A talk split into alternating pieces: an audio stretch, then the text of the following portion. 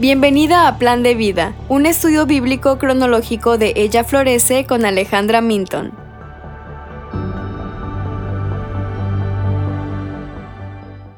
Hoy estaremos viendo los capítulos 13 al 15 de Éxodo.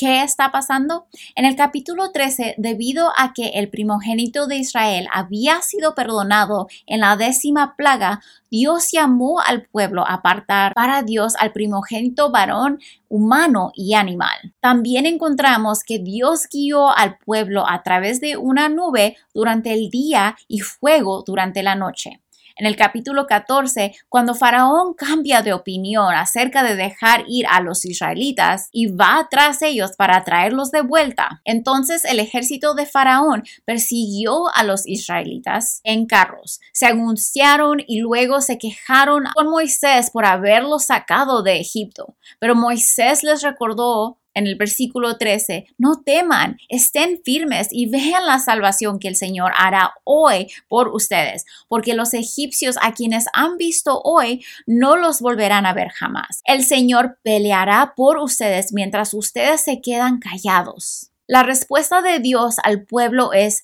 seguir adelante y además indica que será Él quien obrará en su salvación. La columna de nube y fuego luego se mueve desde el frente de las personas hasta detrás de ellas, desde la guía enfrente hasta la protección atrás. Y así Dios divide el mar rojo y lo cruzan en tierra seca. Y Dios mata a todos los egipcios mientras el mar vuelve a la normalidad. En el capítulo 15, el pueblo canta un cántico con Moisés porque el Señor los ha salvado. La alabanza es la respuesta apropiada a Dios.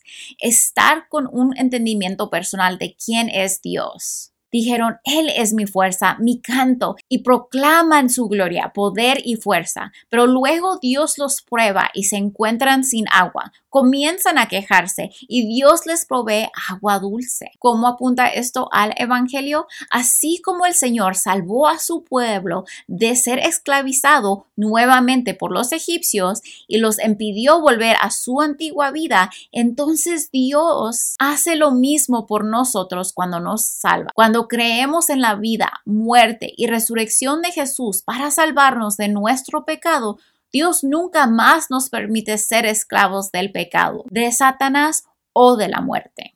Su salvación a través del acto de una vez por todas de Jesús en la cruz evita que todos los que creen en Él tengan que volver a la antigua forma de vida. Somos hechos nuevos y caminamos en la libertad que Dios nos ha dado. Así como vimos a los israelitas siendo probados después de cruzar el mar rojo, Dios a menudo prueba a su pueblo, incluyéndonos a nosotros, para que aprendamos a depender de Él. Deuteronomio 8:3 dice, Él te humilló y te dejó tener hambre y te alimentó con el mana que tú no conocías ni tus padres habían conocido, para hacerte entender que el hombre no solo vive de pan, sino que vive de todo lo que procede de la boca del Señor. Así vemos que Dios nos permite pasar por periodos de prueba para que podamos depender más de Él y amarlo más, ya que Él nos provee todo lo que necesitamos en Cristo. Aquí hay algunas preguntas para que reflexiones sobre lo que leíste hoy. Dios llamó al pueblo a ser obediente y caminar adelante mientras cruzaban el mar rojo a pesar de sus preocupaciones, pero Dios los protegió y los ayudó mientras los guiaba. Dios está siempre con nosotros y está ahí para ayudarnos cuando nos llama a ser obedientes, incluso cuando nos cuesta y nos asusta. ¿Cuándo has visto la gracia sustentadora de Dios en tu vida mientras buscas obedecerle? ¿Eres propensa a quejarte y quejarte cuando las cosas se ponen difíciles? ¿Cómo puedes cambiar tu enfoque para mirar a Cristo y todo lo que Él ha hecho por ti? ¿Cómo puedes alabar a Dios hoy por su gracia en tu vida? Mañana estaremos observando los capítulos 16 al 18 de Éxodo. Gracias por escuchar.